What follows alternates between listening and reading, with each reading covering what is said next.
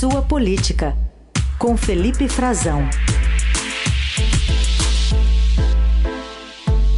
Bom dia, Frazão. Bom dia, Carol. Olá, Heisen. Bom dia, ouvintes.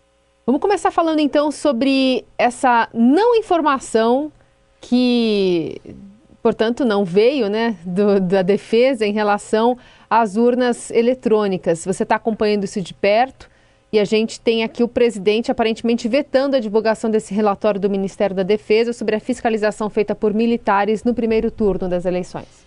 Exato, Carol. Tem uma informação importante que essa informação hoje foi trazida pela Malu Gaspar no jornal o Globo, de que o presidente teria vetado, eh, se oposto à divulgação dessa, desse relatório.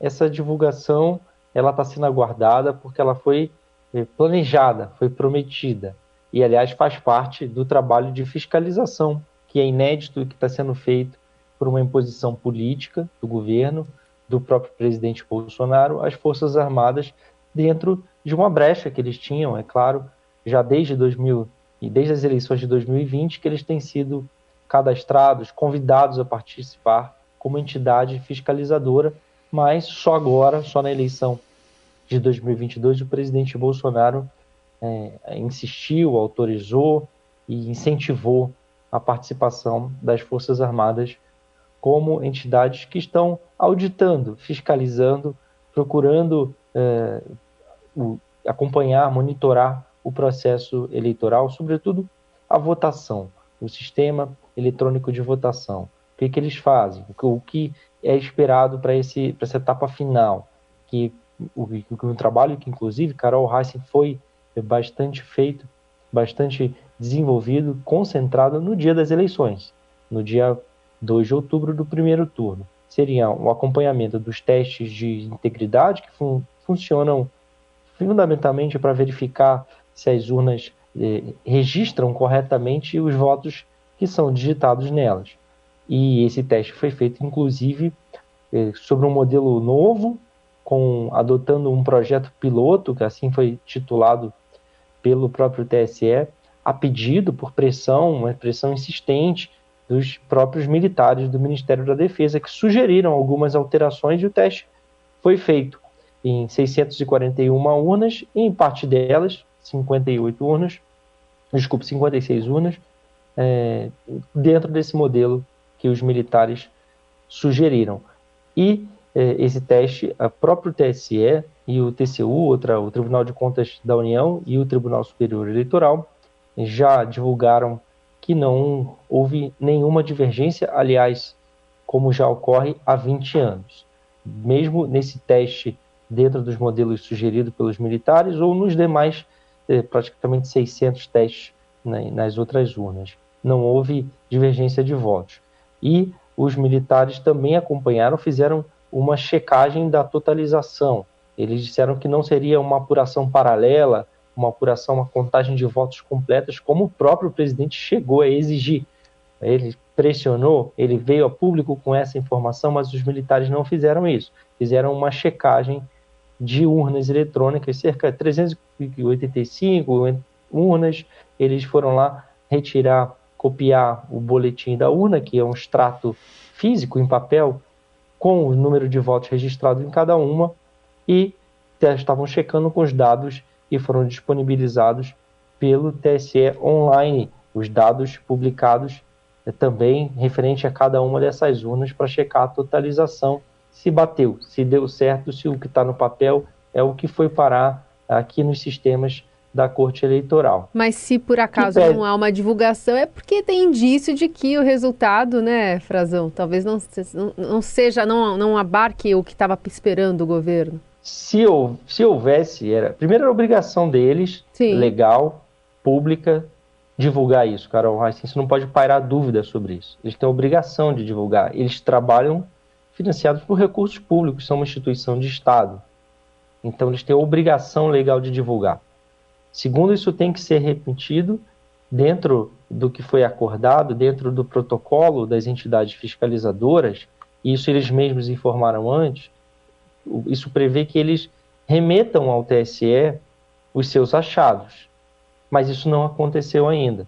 Uhum. Claro, se eles tivessem encontrado algum tipo de divergência, algum tipo, algo que não tenha corrido bem, eles já deveriam ter se pronunciado. Inclusive, estava previsto que eles fizessem isso na própria noite do primeiro turno. Sim. Eles informaram, não oficialmente, mas extraoficialmente, eu venho conversando com fontes que têm acesso, que participam desse trabalho, eles informam que houve alguns atrasos na, na disponibilização de dados e por isso o trabalho segue em andamento. Só que esse, isso tudo é condizente, o silenciamento né, desse, condiz com o que o presidente Bolsonaro também propôs e, e, e, e seguiu ao fim do primeiro turno, quando ele, na primeira ocasião, se recusa a dizer se houve algum tipo de fraude, porque ele já tinha, inclusive, acompanhado parte da apuração no Ministério da Defesa, de uma forma, inclusive, quase clandestina, porque o presidente não precisaria disso, mas ele escapou tentou driblar a imprensa e foi até o sede do Ministério da Defesa, como se fosse necessário isso, para acompanhar a apuração longe dos holofotes, isso não havia a menor necessidade. O Ministério da Defesa optou, cobrou muita transparência do TSE, mas optou por fazer o seu trabalho a portas fechadas, não permitiu o acesso da imprensa, o que é outra contradição. Eles cobravam que a sala o presidente dizia que era uma sala secreta, que não é, eles puderam visitar, todos acompanharam, e essa fase da fiscalização que eles desenvolveram ganhou uma certa opacidade, sobretudo porque eles ainda não divulgaram, não divulgaram nenhum dado dos seus achados ou que não acharam. Se não acharam fraude, eles têm que vir a público dizer que não Sim. encontraram nenhum tipo de irregularidade, nada disso. E ontem o presidente Bolsonaro foi, Heisen, ao Ministério da Defesa, pessoalmente, em mais uma escapada, sem avisar, fora da agenda, a convite, segundo eu apurei, do ministro da Defesa. Ele tinha um supostamente um convite para acompanhar uma divulgação em uma reunião que envolvia também a cúpula do Ministério da Defesa, o Estado-Maior Conjunto das Forças Armadas, a Secretaria-Geral e o próprio ministro, para falar sobre a operação de garantia de votação, a famosa GVA, é quando eles dão apoio logístico, quando eles dão segurança para a votação ocorrer. É uma outra, um outro trabalho das Forças Armadas que é feito nas eleições há vários anos, não tem nenhum ineditismo. Eles distribuem urnas pelo país, em locais, locais remotos e tudo mais. Uhum. E passando lá, isso eu consegui confirmar, que ele foi mais uma vez informado sobre o andamento, sobre o que estava acontecendo, com o relatório, é, com o trabalho de fiscalização das eleições, fiscalização do, das urnas, feita. Esse trabalho é feito por uma equipe de 10 militares da ativa no Ministério da Defesa, uhum. concentrado no Ministério. Ele sim foi informado disso na reunião de ontem, mas saiu de lá sem dar nenhuma palavra e o Ministério da Defesa também sem dar nenhuma palavra sobre o que de fato eles encontraram ou deixaram de encontrar. E isso condiz também com a estratégia do presidente, que alega insistentemente que pode haver fraude, que o sistema é fraudável, não é 100% seguro, mas pode ter uma data para acabar, porque o Tribunal de Contas da União, provocado pelo Ministério Público, que atua junto ao Tribunal de Contas, cobrou né, a divulgação dentro dos princípios da publicidade, uhum. da transparência no uso dos recursos públicos, que eles devem divulgar o conteúdo do seu trabalho, ou pelo menos as conclusões que eles tiraram até agora do, sobre essa fiscalização em até 15 dias. Isso foi uma cobrança uhum. que a gente antecipou na sexta-feira, foi confirmada ontem pelo ministro Bruno Dantas, que está na presidência do TCU. Muito bem, seguimos acompanhando com esse olhar aí atento do Felipe Frazão, que volta aqui à programação na próxima quinta-feira. Obrigada, viu, Frazão? Até lá. Obrigado, Carol Heissen. Um abraço. Até.